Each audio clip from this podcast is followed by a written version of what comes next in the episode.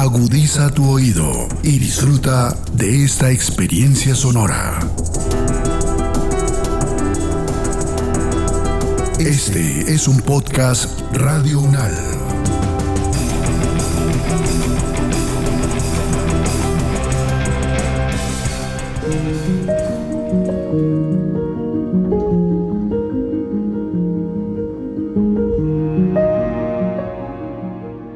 Gustaría compartir un fragmento de un poema que hice en el marco de una ponencia sobre patologización de personas trans para hablar un poco sobre cómo el género nos atraviesa a través de los temas de salud y de reconocimiento de nuestras necesidades en salud.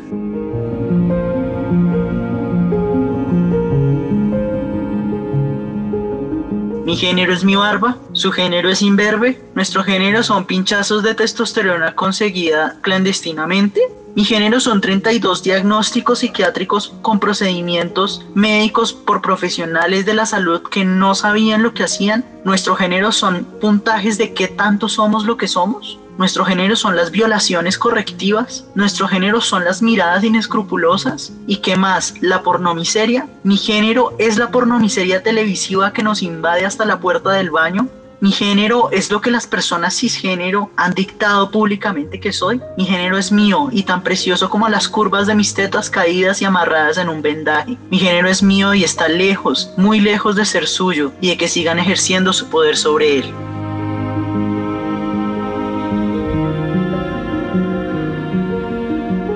Necesitamos que la sociedad nos vea y diga como, sí, existes definitivamente.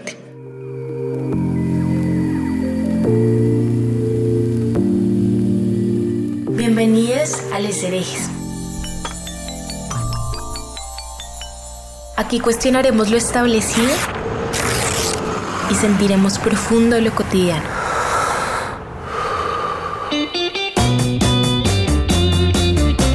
Les Herejes es un podcast realizado por la Escuela de Estudios de Género de la Universidad Nacional de Colombia.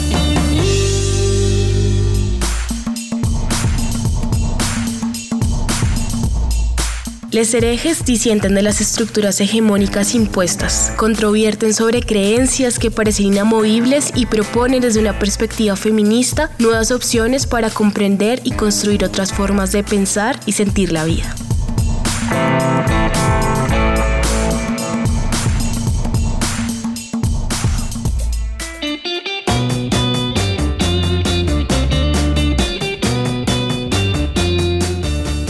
Hola a todos, mi nombre es Nicole Chavarro Molina. Bienvenidos a este tercer episodio de Les Herejes en esta maravillosa temporada sobre autonomías. Hoy vamos a hablar sobre el aborto como derecho integral en hombres trans y personas no binarias. Hoy estaré junto a una amiga muy especial, seguro ya la habían escuchado, hayan escuchado su melodiosa voz en episodios anteriores. Hola a todos, mi nombre es Vanessa Suárez. Quiero agradecerle a Nico por hacerme parte de este espacio y poder construir y conspirar junto a ella y les demás invitadas estos episodios de conversación y de reflexión que tienen una apuesta muy importante por visibilizar la lucha por la autonomía de nuestras cuerpos y el respeto y garantía a nuestros derechos. Gracias Bonnie por acompañarnos. Para este episodio tenemos dos invitadas muy especiales, ellas son Delta e Iván, y me gustaría que fueran ellas quienes se presentaran. Mi nombre es Iván Danilo Donato Castillo. Soy un hombre con experiencia de vida transmasculina de Bogotá, Colombia. Soy activista transmasculino, antimilitarista y por los derechos sexuales y reproductivos de los hombres trans. Hola, yo soy Delta y voy a hablar desde la experiencia trans no binaria sobre pues, el tema que me traje, trae acá, que es el aborto. Muchas gracias Iván Delta por acompañarnos hoy, por aceptar esta invitación a ser parte de esta conversación que como ya lo dije es muy importante. Nosotras reconocemos que las identidades y necesidades de las personas trans y no binarias han sido invisibilizadas y se les ha desconocido en las disposiciones legales que existen sobre el aborto en Colombia. Hay vacíos normativos que están complicando las garantías a sus derechos y están generando además barreras de acceso a servicios de salud sexual y reproductiva. Vale, y reconocer esto es un asunto urgente y por eso también traemos a este espacio una invitación y es que puedan conocer con mayor detalle el informe llamado, abro Acceso al aborto seguro para hombres trans y personas no binarias, un estudio exploratorio en Colombia, cierro comillas. Este informe fue realizado por ATAC, la Alianza Trans Abortera de Colombia y Profamilia. Este es un estudio que busca visibilizar las necesidades y experiencias de vida de personas trans y no binarias en relación con su salud sexual y reproductiva. Así es, y es que Nico, es muy común que se piense el aborto como una experiencia solo de mujeres, lo cual está dejando de lado que los hombres trans y personas no binarias también abortan y este desconocimiento junto a la discriminación y negación de sus identidades que ya conocemos hace que actualmente sea muy difícil tener cifras claras sobre el acceso a este servicio de aborto por parte de ellos. Sí, Iván, total de acuerdo y por eso hoy invitamos a Iván y a Delta y quisiéramos que fueran ellos quienes nos contaran cuáles son las principales barreras a las que se enfrentan las personas no binarias y hombres trans para acceder al aborto en Colombia.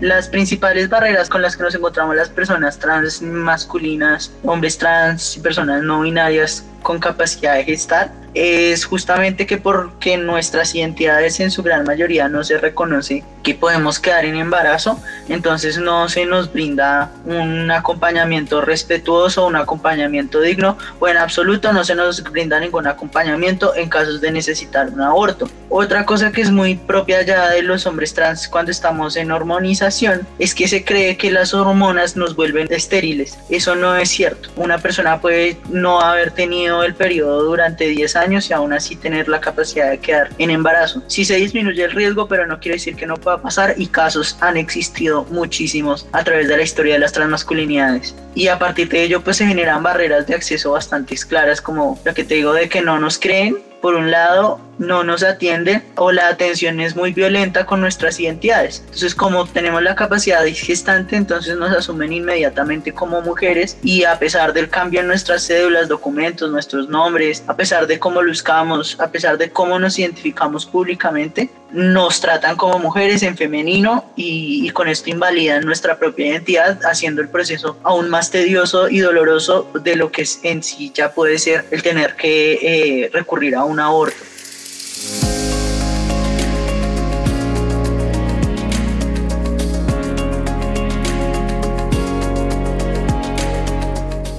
Puedo decir varias barreras, pero siento que una barrera grandísima, grandísima es la transfobia, porque la transfobia es algo social y algunas personas dirán como, bueno, no, es el desconocimiento del tema. Y yo les diré como, sí, está bien, está bien. Es que es una mezcla de ambas. Hay transfobia en la sociedad porque se desconoce sobre el tema trans. Entre más conoces sobre algo, sobre un tema, sobre las personas que habitan estas vivencias, menos desagrado o rechazo tiendes a tener hacia este tipo de personas. Entonces, sí, sí, justamente como en el primer punto, si ni siquiera se nos nombra, entonces pues cómo las personas nos van a conocer. Si ya de por sí es un poco complejo hablar de las personas trans binarias, que sería pues un hombre trans o una mujer trans, pues de las personas trans no binarias, peor, es muchísimo más difícil. Entonces yo te puedo contar que muchísimas personas trans, eh, y quizá específicamente personas trans binarias, aunque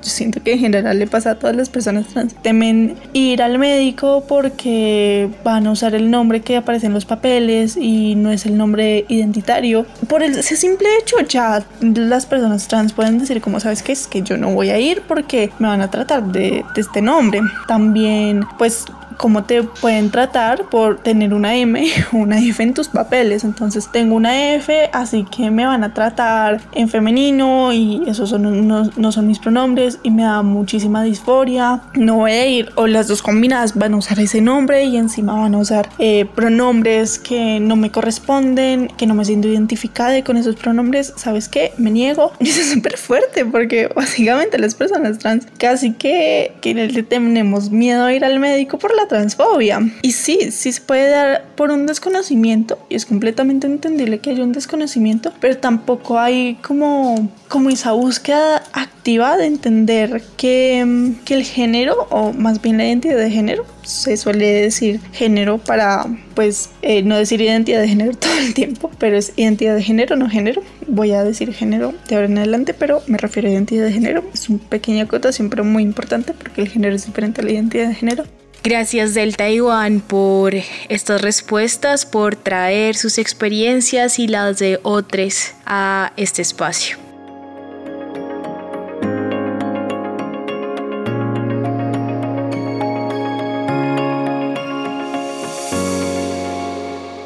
Bueno, y ya teniendo un poco este contexto previo que, que, hemos construido en este episodio, yo sí quisiera que ustedes nos pudieran contar o compartir cuál consideran que es la importancia que tiene hablar sobre el aborto en hombres trans y personas no binarias en Colombia. Para hablar de personas no binarias, me parece divertida un poco la pregunta porque justamente es importante porque no se habla. Es importante hablar porque no se habla. Porque hay muy, muy, muy, muy poca información sobre personas no binarias en general y específicamente de estadísticas y de, no sé, de que existimos en general. Es muy difícil y eso te lo estoy contando de forma general. Ahora, si estás buscando en temas de aborto, me parece muy complejo y muy bonito si existe algo que hable sobre aborto en personas trans no binarias. Porque en general, si es difícil buscar información sobre personas no binarias, como cualquier tema de, de, que existimos en aborto, es no me imagino lo complejo que debe ser, sinceramente.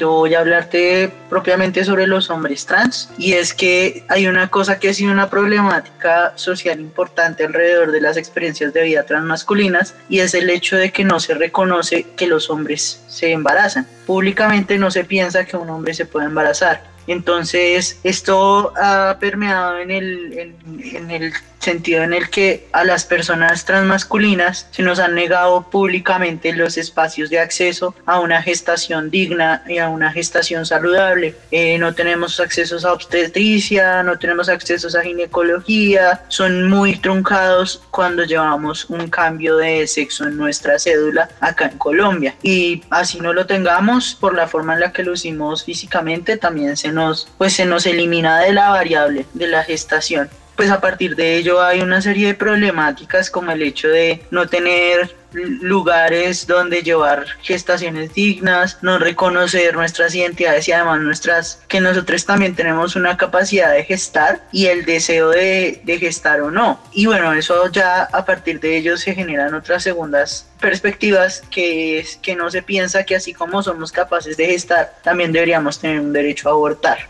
si no deseamos tener a nuestros hijos o si no deseamos tener esos bebés, llamémoslo más bien. Eh, en ese orden de ideas, pues si no tenemos acceso a ginecología ni siquiera, imagínate poder acceder a un aborto siendo un hombre trans. A, uno, pues si uno va a pedir un aborto, lo van a mirar a uno como un bicho raro, no lo van a querer atender, van a creer que uno está loco, porque lo primero que van a pensar es su nombre, los hombres no se embarazan, por ende los hombres no necesitan abortar. Por eso es importante nombrarnos y no nombrarnos como personas gestantes, sino nombrarnos explícitamente como hombres trans y personas no binarias que se embarazan, personas no binarias que desean abortar porque si se dice cuerpos gestantes o personas gestantes, no se reconoce uno ni la identidad política que son nuestras identidades, la forma de nombrarlo públicamente y lo político que es eso, y dos, porque no se va a poder derribar ese imaginario de que los hombres también podemos gestar, podemos quedar embarazados y necesitamos también acceso al aborto.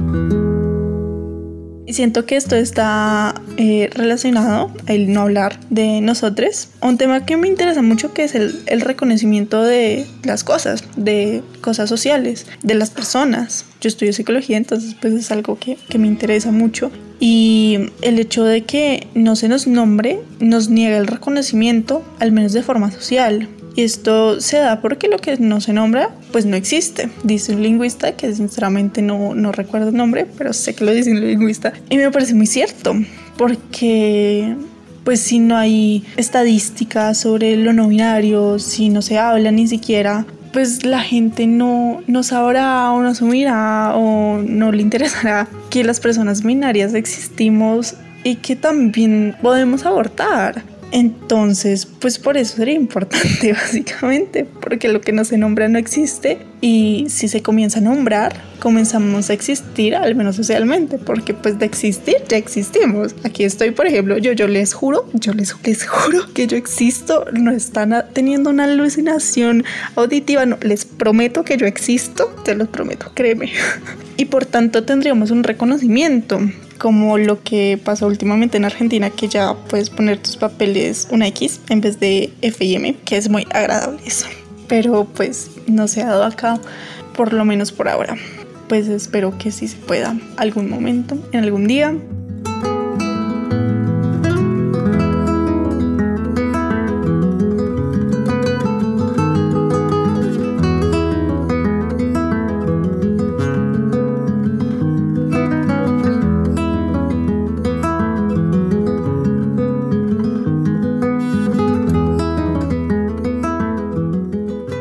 Gracias Delta e Iván. De nuevo, fue muy lindo poder tenerles, encontrarnos en este último episodio sobre aborto en les herejes. Quiero además agradecerle infinitamente a Betty Ticolut por ayudarnos a conspirar esta juntanza.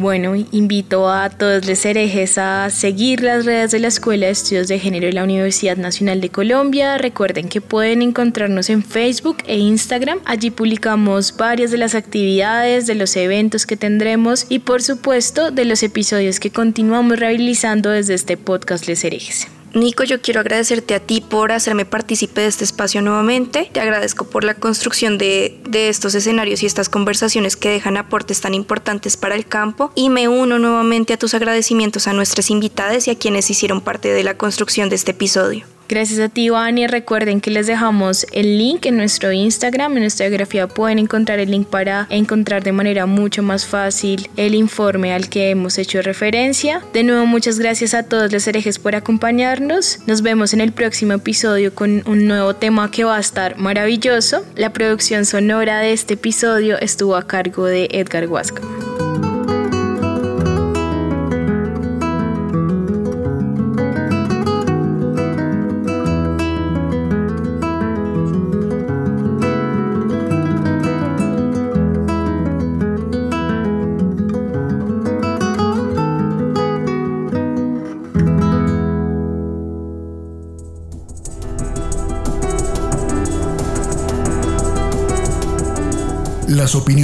Aquí expresadas son de entera responsabilidad de sus autores y solo comprometen a los realizadores de este podcast. No representan necesariamente el pensamiento de Radio UNAL ni la posición oficial de la universidad.